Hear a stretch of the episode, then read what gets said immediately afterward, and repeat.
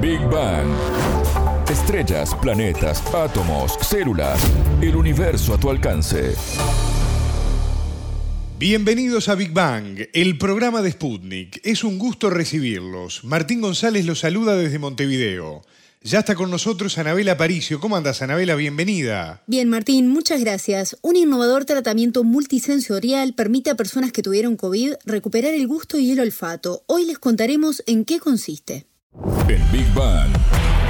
Temas, preguntas, expertos. Para entender el cosmos, para entender la vida, para entender nuestro planeta.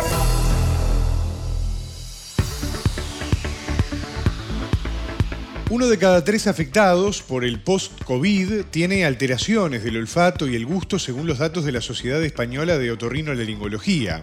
A nivel mundial se relevó que en algunos países hasta el 85% de los infectados perdieron uno o ambos sentidos mientras cursaban esta enfermedad.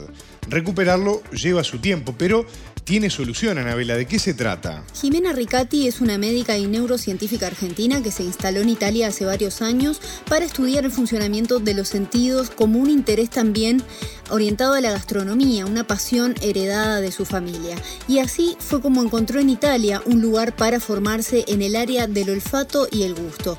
De esta forma nació Sensory Trip, una herramienta para conectar a la gente con ese mundo sensorial que muchas veces desconocemos y hasta que no lo necesitamos no sabemos que existe.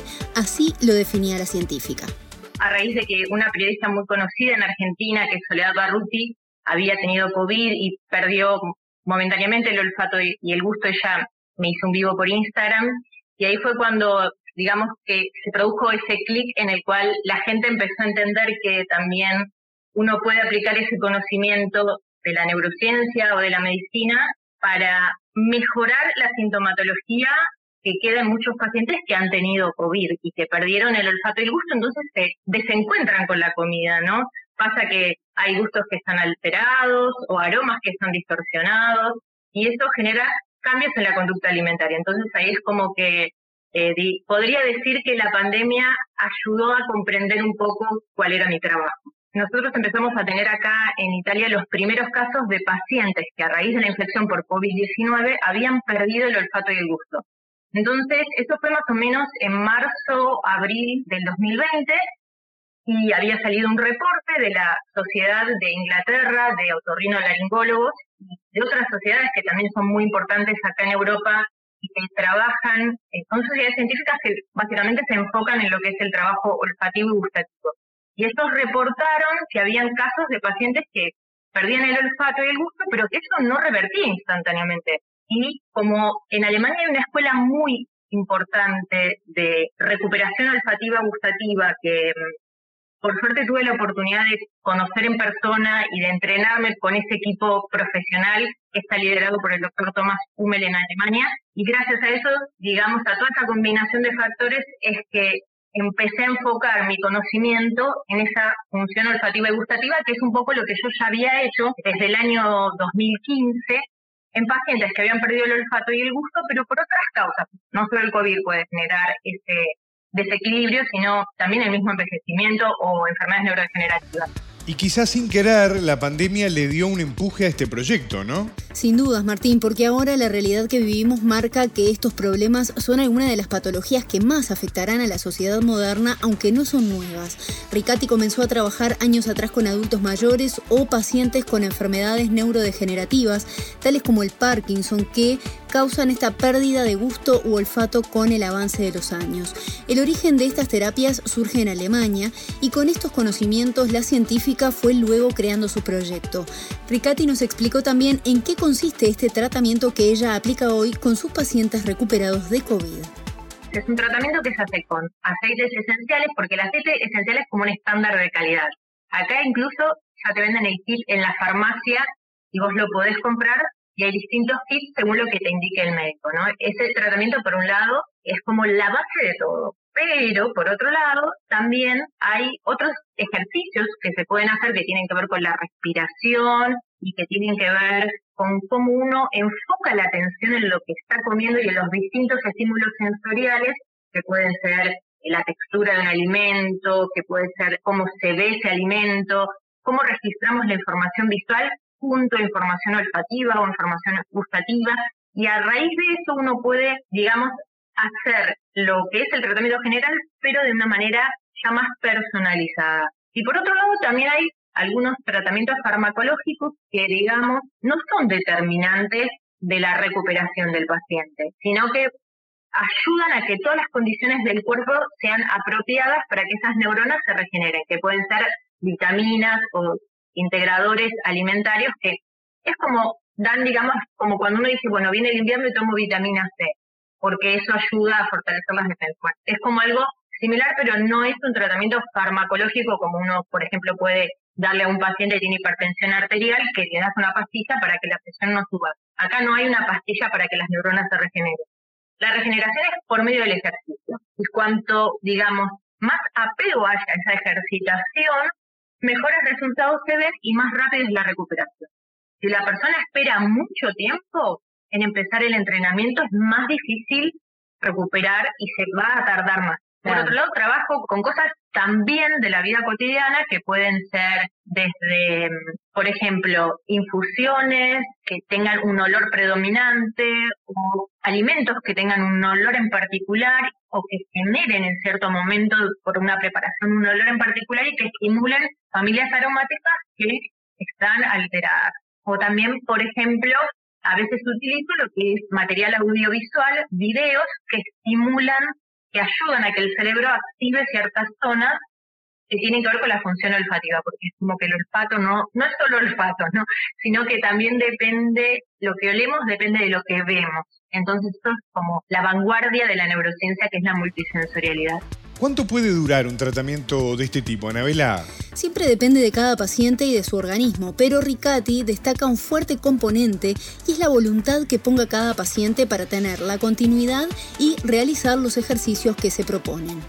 Las neuronas necesitan ejercicios para recuperarse y en este caso son ejercicios olfativos o gustativos, no dependiendo del caso de cada individuo. Este tiempo es variable y depende de cuánto la persona cumpla con el esquema de ejercitación. Pero, por ejemplo, supongamos el caso de una persona que perdió el olfato, pasa un mes y no lo recupera. Entonces consulta al mes. Eso es una consulta rápida, en tiempo. Esa persona si empieza a hacer los ejercicios y los empieza a hacer todos los días, por ahí en un periodo de entre uno y tres meses ya recupera en un porcentaje muy alto su capacidad olfativa gustativa podríamos decir un 75, un 90%, casi a la normalidad. Ahora, supongamos el caso de una persona que consulta y dice, yo perdí el olfato hace más de un año o hace 11 meses. Ahí el proceso de recuperación puede llevar mucho más tiempo, puede llevar seis meses, puede llevar un año, porque pasó mucho tiempo y esas neuronas no recibieron en el momento indicado la estimulación necesaria. Tú mencionabas que este tipo de tratamiento ya se utilizaba para personas que habían perdido los sentidos a causa de otras enfermedades. ¿Es distinto este paciente del post-COVID, digamos? No, la neurocientífica explicaba que puede haber alguna leve diferencia, pero por lo general el tratamiento es prácticamente el mismo. Como el problema es el mismo, que es el daño de las neuronas olfativas, el tratamiento es similar, es prácticamente lo mismo.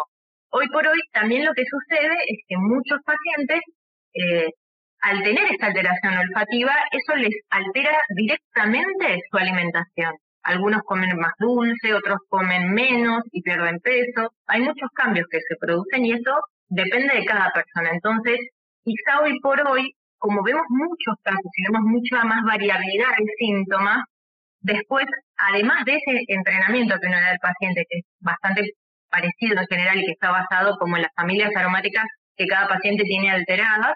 Además de eso, hay otros tratamientos que se pueden hacer simultáneamente para potenciar esa recuperación y que, por ejemplo, si una persona siente alterado el aroma del café o el aroma de algún alimento y no lo puede comer, ayudarlo a generar tolerancia a ese alimento y paulatinamente poder reencontrarse con ese placer que tenía antes. Pero básicamente el tratamiento de base es el mismo. Hay ligeras diferencias porque obviamente hay mucha más variabilidad de síntomas. Anabela, en Latinoamérica, ¿qué tan lejos estamos de acceder a estos tratamientos? Precisamente Ricati no solo trabajó para formarse a sí misma, sino que comenzó a crear alianzas con colegas latinoamericanos y así nació una red de especialistas que están aquí comenzando a aplicar este tratamiento. También se puede acceder a una consulta virtual a través de la web sensorytrip.com, pero el objetivo de la especialista es seguir formando profesionales en este tema para que se integre también este tratamiento en los sistemas de salud de cada país. También eso me permitió contactarme con médicos de Latinoamérica que no sabían qué hacer en este caso, ¿no? Porque la realidad eh, es que muchos médicos, también fue mi experiencia cuando estudié medicina, no saben qué hacer con estos pacientes porque al no ser una prioridad sanitaria no es un tema que te enseñas, ni es un tema que, eh, digamos, se trata en cursos de capacitación. Es muy poco lo que hay en Latinoamérica de, de ese tema. Pero en Europa siempre se tiende a mejorar la calidad de vida durante el envejecimiento porque son poblaciones mucho más envejecidas. Entonces, ese mismo conocimiento que a mí me sirvió, por ejemplo, para aplicar en los pacientes, me servía también para compartirlo con otros médicos y que puedan aplicar esto en la práctica con los pacientes que reciben, que deben ser un montón, ¿no? Que llegan al consultorio y plantean este problema y el médico tiene que brindar una alternativa de tratamiento. Y en cuanto al acceso de los aceites u otros elementos que se utilizan, ¿están disponibles en Latinoamérica? Bueno, Ricati nos comentaba que no están los kits de aceite tal como se venden hoy en farmacias europeas, pero un paciente aquí puede obtener consultando a través de internet o en algunas farmacias o arboristerías, por ejemplo, los puede conseguir de forma separada. Utilizando este y otro tipo de elementos, en muchos casos se puede realizar un tratamiento a distancia. Por el momento, en Latinoamérica todavía no existen kits como se venden acá, donde uno le puede indicar, y son prácticamente como comprar una caja de medicamentos, pero eh, son aceites esenciales de una cierta calidad y, como te decía, esto es un estímulo muy intenso para esas neuronas olfativas, intenso y suficiente, porque a veces uno huele las cosas de la alacena y no es suficiente. Pero bueno, se puede hacer a distancia porque digamos que el paciente después ve dónde consigue sus aceites esenciales, algunos se venden por internet, algunos se venden en negocios especializados y se indican también algunos ejercicios según el caso y según el médico. Es decir, también depende mucho de la experiencia del médico en el tema, ¿no? Hay médicos que hacen solamente el entrenamiento con aceites esenciales porque también es lo que el tiempo les permite indicarle al paciente y hay otros médicos que, por ejemplo, en mi caso yo trabajo con otras herramientas que vienen del área de la neurociencia, que son ejercicios adicionales que potencian el entrenamiento, pero es porque básicamente puedo dedicarle el tiempo a cada paciente como para hilar fino, ¿no? La idea es que cada vez haya más médicos que puedan hacer esto, justamente, ¿no? Parte de mi tarea también es entrenar a algunos médicos que están interesados en el tema para brindar estos tratamientos y también para que el sistema de salud empiece a, reconocer este trastorno como algo importante y que requiere un abordaje terapéutico.